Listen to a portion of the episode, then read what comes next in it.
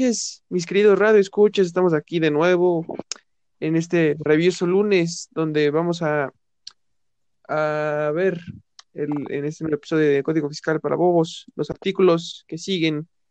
Hoy nos toca del 105 al 120. Evidentemente, este, eh, vamos a estar repasando esos artículos y vamos a tratar de explicarlos de la manera que ustedes entienden para que estén bien con el SAT y, y entiendan las altas finanzas. Hoy, como siempre, me encuentro con mis compañeros Humberto Chávez, Maximiliano Garrido, Marisol Lascano y Cintia Silva, y pues obviamente un servidor, Emilio Gómez. Eh, y bueno, vamos a comenzar con esto, eh, que, se, que dice así con mi compañera Cintia. Buenas noches, ¿cómo te encuentras el día de hoy? Hola Esta noche. amigos, ¿cómo están? Bien, bien, Hola, todo, todo muy tranqui, ya listos para empezar. Todo correcto. Así es, hoy, hoy nos vamos a ir un poquito más largos porque pues son dos artículos por persona, pero van a ver que le van a entender súper bien. Ea, Y bueno, vamos a empezar. Este, voy a hablarles sobre el artículo 111 y 112. El artículo 111 se divide en dos partes, el 111 y el 111 bis. Este, este artículo realmente nos habla sobre, sobre los motivos de la sanción de tres meses hasta tres años en prisión, que anteriormente les habían platicado. Bueno, uno de los motivos es que nosotros registremos operaciones contables, fiscales o sociales en dos o más libros que tengan diferentes contenidos. Otro punto es ocultar, alterar o destruir información contable importante. Otro es determinar pérdidas falsas o no presentar declaraciones por más de tres meses. Em, es, siempre les estamos como que insistiendo eso de que tengan a la mano una agenda o, un calendario en donde anoten hasta qué día tienen que hacerlo o todo eso de las fechas. Bueno, este es un punto importante porque como ya les mencioné, si ustedes lo ha- si ustedes no lo hacen en tres meses, pues van a tener una sanción de tres meses hasta tres años en prisión. Además de realizar asientos con información falsa o también este que no sé, o sea, a lo mejor al no tener una experiencia en el área contable, por eso es tan importante que tengan un contador de confianza. Este, pues es muy fácil a lo mejor cambiar algo o decir, no, pues este mes gané mu- mucho, pero pues no voy a querer regresar tanto de impuesto, entonces voy a anotar esta cantidad y voy a arreglarlo a mi conveniencia. Y pues así no debe de ser. Entonces, hay algo llamado querella. Esto, pues, esta es la, esto es una base importante dentro del derecho. Además de nosotros determinar este, pérdidas falsas o también al no formular este, los asuntos como deben de ser, bueno, pues ahí va a incluir la querella. En este caso, si nosotros nos damos cuenta que está mal un asiento contable o que hay una pérdida que es falsa o alguna información que no va dentro de, de la información, que esté mal. Creo que lo repetí doble vez, pero no sé si me expliqué. que se entienda, para que se entienda, para que se entienda. Sí. Bueno, en este caso, si nosotros vamos ante el SAT y decimos, ¿sabe qué? Me equivoqué aquí, hubo un error, pero esto sea antes de que las autoridades se den cuenta, ahí se aplica la querella. Ahí a lo mejor nos, a nosotros no, no aplica tanto esto de los tres meses o hasta tres años en prisión. ¿Por qué? Porque nosotros estamos avisando ante las autoridades que, que hubo ese problema. En cambio, si nosotros nos hacemos, pues los que no vimos, que, que está bien, que nos hizo fácil, o, o simplemente nosotros no, no nos dimos cuenta y las autoridades se dieron, se, se fijaron en los asientos contables o la información y se percataron de que sí hay algo diferente, pues ahí, ahí no aplica la querella. Ahora, eh, en el, en el artículo 111 bis se habla sobre las sanciones que van a partir de 3 a 8 años. Esto va a ser para quien no mantenga los volúmenes de sus registros contables. Eh, me refiero a que nosotros como contribuyentes tenemos que tener una contabilidad guardada de 10 años. Entonces, en este caso, ese, ese, a eso me refiero con volúmenes. Ahora, si nosotros Mm. no los como eh, guardados o, los destruimos o los alteramos o simplemente los, los ocultamos, eh, bueno, pues va a ser otra de las partes por las que nos pueden sancionar. Ah, también si nosotros realizamos registros falsos o los entregamos igual de, de esa forma, eh, pues eso va a ser un, un punto a esa sanción de 3 a 8 años. Y bueno, para que todo esto suceda, la Secretaría de Hacienda y Crédito Público tiene que formular eh, querella, que es lo que les había platicado hace ratito. Ahora, en el artículo 112, este artículo es otro de mis favoritos porque es muy corto. Entonces, este, bueno, este nos habla sobre que se, se sancionará con tres meses hasta seis años a quien disponga de los créditos fiscales menores a 155.120 pesos. Supongamos que mm, el SAT, pues, este, hubo un crédito y, y esta cantidad me la dan a mí de, de 155.120 pesos. Bueno, en este caso, yo, mm, pues, decido, no sé, pon- disponerla a nombre de mi esposo. En ese caso, este, pues ahí va a haber una sanción de tres hasta seis años, porque pues estoy cambiando esa información que realmente a mí me otorgaron ese crédito.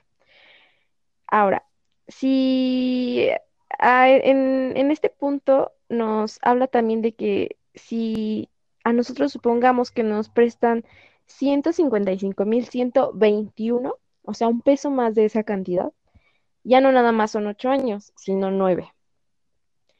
Y bueno, eh, este artículo también nos habla de que si nosotros ocultamos información a, a la autoridad que ellos necesiten, pues también va a influir a que nosotros pasemos en la cárcel de tres meses hasta seis años.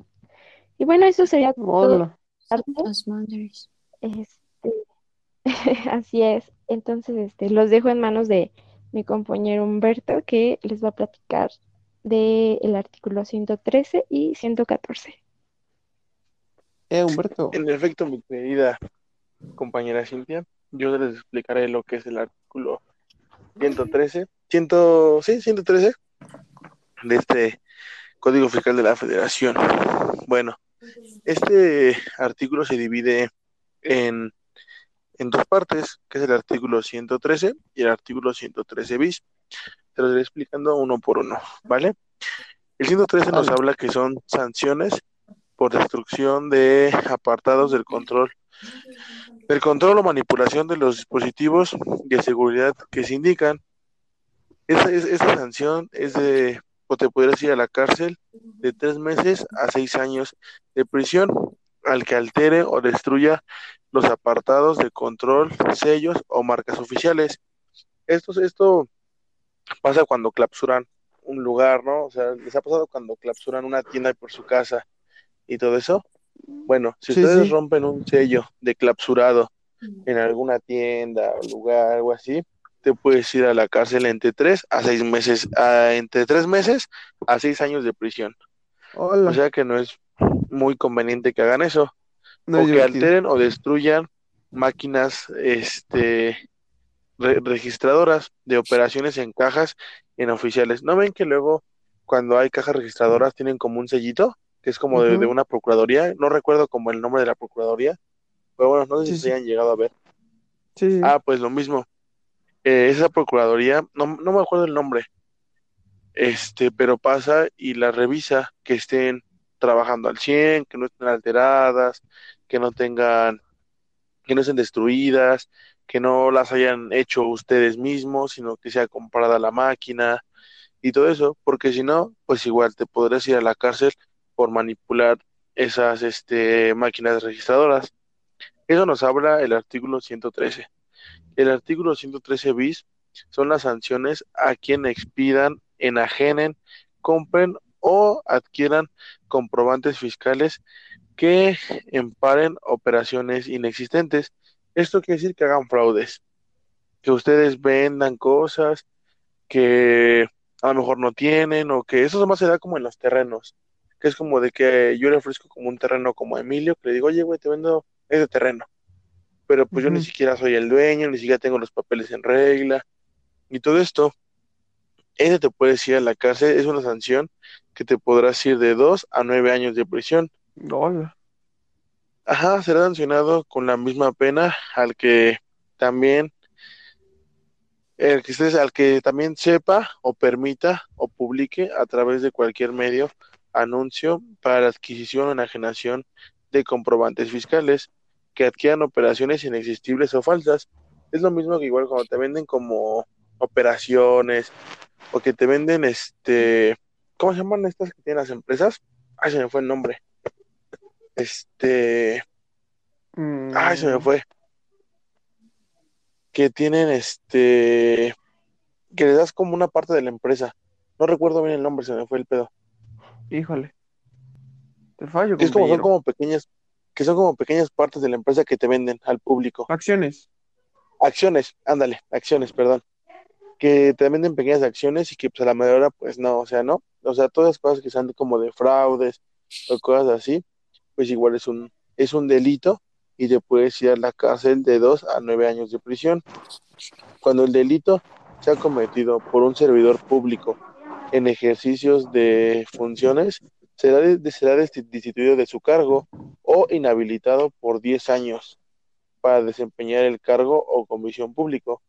Esto igual puede pasar como con contadores, abogados o gente de que esté en cargos públicos que se aprovechen como de esos puntos y vendan como acciones, vendan como terrenos, vendan como cosas así, pero pues que sepan que no están en orden y ni siquiera son de ellos.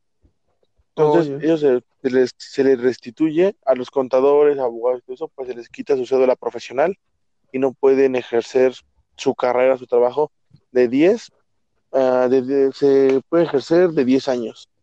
O sea, no puedes ejercer tu carrera mientras 10 años. Quedas desempleado.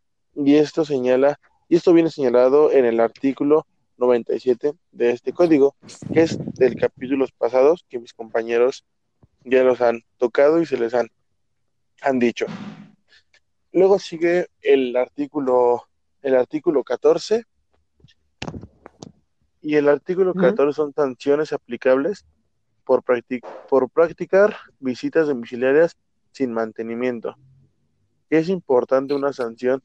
Esa sanción es de 1 a 6 años de prisión a los servidores públicos que ordenen o practiquen visitas domiciliarias o embargos sin mantenimiento escrito de autoridades fiscal competente. Esto lo que nos dice es que igual que si te quieren hacer un embargo o llegan así a embargarte porque sí, pues no puede. Tienen que llevarte una orden para poder ejercer este, este embargo o esta visita. Igual si te va a llegar el, a visitar el SAT o algo así, pues tienen que llevar una orden. Si no la llevan, tú puedes ir a la, tú puedes ir a este, al Ministerio Público, como les mencioné en el capítulo, en capítulos anteriores, en el código creo que fue en el 92, que son como las sanciones. Tú puedes ir al Ministerio. Público y puedes levantar un acta y decir que pues que te están haciendo un embargo o que están vis- visitando tu, do- tu domicilio fiscal o moral sin ninguna este sin ninguna orden solo es como por molestar o por joder. Eso te, pues igual Mm. te puedes ir a la cárcel entre entre un año a seis años. O sea que pues siempre que, que les vayan a hacer una visita o algo así pues que lleven la orden. Pero también pasa cuando igual la policía no que que luego te paran o algo así te quieren como extorsionar o cosas así la misma policía no Mm. pues de hecho pues igual Sí, no pueden no. hacerlo Ujú. Ajá, necesitan una orden para revisar tu carro, para revisarte a ti, todo eso, pues, necesitan una orden. Igual, eso pues, se tocará en otros, esos son otros asuntos, ¿no? Pero pues es para que quede un poquito más claro este ejemplo. ¿Qué es de lo que habla el 14? El artículo 114. Ese se divide en, en dos este, secciones, que es el artículo 114A y 114B. Y el 114B son sanciones aplicables a servidores públicos que lleven a cabo las amenazas que se indiquen en un contribuyente a sus representantes legales. Esto es que amenacen a las personas, ¿no? O sea, se, sancionará con prisión de uno a cinco años al servidor público que amenace de cualquier modo a un contribuyente. Creo que pues, este punto es muy claro. O sea, no te pueden amenazar por ningún motivo. Si no, pues igual tú puedes ir a levantar tu acta al Ministerio Público que te están acosando, que te están amenazando y pues igual procederá legalmente y pues ya saben las sanciones de uno a cinco años. Igual para que pues, ustedes no lo hagan o si saben que alguien pues le están amenazando o algo así, pues sepa actuar y sepa qué hacer. Yeah, muy bien. Y el último punto, que es el artículo 114b, son sanciones a servidores públicos que revelen a terceros la información señalada. O sea, que revelen información, ¿no? O sea, luego pasa que, no, bueno, no sé, bueno, no se han visto que ya luego cuando bajan como aplicaciones o cosas así, hay como requisitos de seguridad, que es como de primero lee, lee, lo de la información y todo eso, ¿qué se, qué se hace con tu información? quién la va a poder manipular y todo eso, ¿no? Es como de cuestión tuya si aceptas a que tu información sea manipulada por otras personas o no. Esto pues igual tendrá una sanción de uno a seis años de prisión al servidor público que revele a terceros en contraversión de los dispuestos en el artículo 69. Eso ya se tocó pues en este artículo de este código, que es información de las instituciones, pues igual que vayas a hacer tu declaración y que pues que ya estén acá por el otro lado, pues ya pasándole como que cuánto ganas, de qué es tu empresa y todo eso, pues igual será sancionado. Es lo que nos habla este, estos dos artículos. Son como pues las sanciones. Y pues ya creo que fue, son, son un poquito cortos, pero pues sí están como muy concisos en lo que dicen. Y pues muy, voy a explicar porque pues por lo mismo, ¿no? Entonces ya meto a mi compañero Max, le explicaré el artículo 115 y pues de mi parte sería todo. Espero que hayan entendido y los haya explicado lo mejor posible. Gracias, compañero. Muy bien. Bueno, em, ¿qué tal, compañeros? ¿Cómo están? Buenas noches, compañero. Eh, les voy a presentar el artículo 115 y 116. Em, en el 115 tendremos que se impondrá una sanción de tres, a, tres meses a seis años de prisión al que se apodere de las mercancías que se encuentran en un recinto fiscal o fiscalizado. Al menos si el valor robado o capturado en este caso sea mayor a los 66.470 pesos con cero centavos, este, será esta sanción, pero si excede los 66.470, la sanción será de 3 a 9 años de prisión. la misma pena se va lamentablemente a surgir o aplicar a aquel que destruya las evidencias de que robó ciertas mercancías en un domicilio fiscalizado. Ok, ahora el 115 bis, que afortunadamente se droga. nice. Y ahora nos vamos al título quinto, que son de los procedimientos administrativos, ¿ok? En la sección primera, que es del recurso de la revocación, en el artículo 116 dice que contra los actos administrativos dictados en materia fiscal federal se podrá interponer el recurso de la ya mencionada revocación.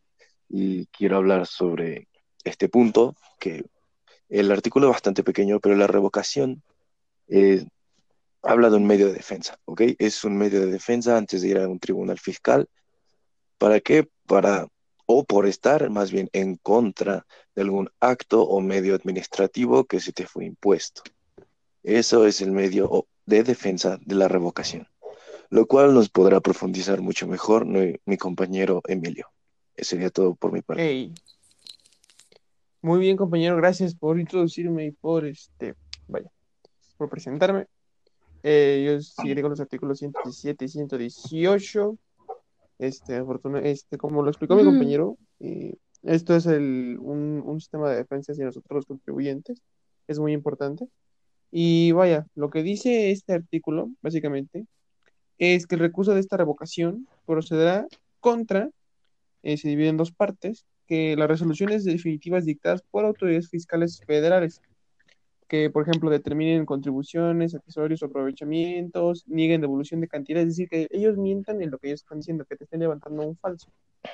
Eh, también puede ser que cualquier resolución de carácter definitivo que cause un agravio particular en materia fiscal, bueno, salvo los que se refieren al artículo 33, 33A, 36 y 64 de este código, que ya los vimos en capítulos anteriores. Recuerden revisar los capítulos anteriores para que les quede más claro.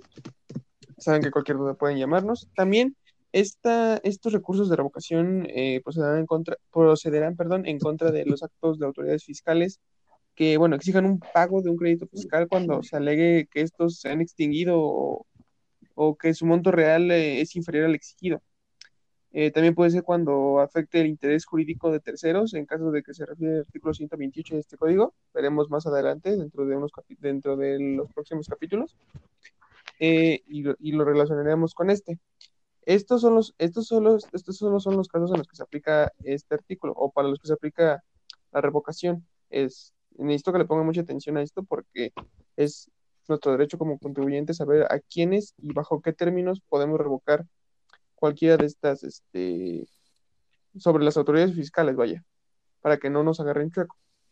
Eso es por el artículo 117. Ahora, el artículo 118, para mi fortuna, está derogado. Eh, y bueno, pero pues esto eh, no, no quita que, que haya sido importante en su momento, pero pues, eh, y pues eso sería todo de mi parte, ¿no? Es importante que tengan presente esto, este tema, este título quinto, que seguiremos en los siguientes capítulos. Este, este, este, este título va a ser muy importante para ustedes como contribuyentes. Así que los dejo, los dejo con mi compañera Sol, que continúa. Bien, em, el artículo 119 se deroga y el artículo Nice. 120 nos habla sobre la interposición em, del recurso de, re- de revocación. em, puede ser optativa para el interesado antes de acudir a un tribunal federal de justicia fiscal y administrativa. Eh, igual nos dice que cuando un recurso se interponga ante autoridad fiscal incompetente, esta lo turnará a la que sea más competente, a la que a su parecer sea más competente. Y ya, eso es todo, Mm. chicos. Ah, Rápido y conciso. Nice.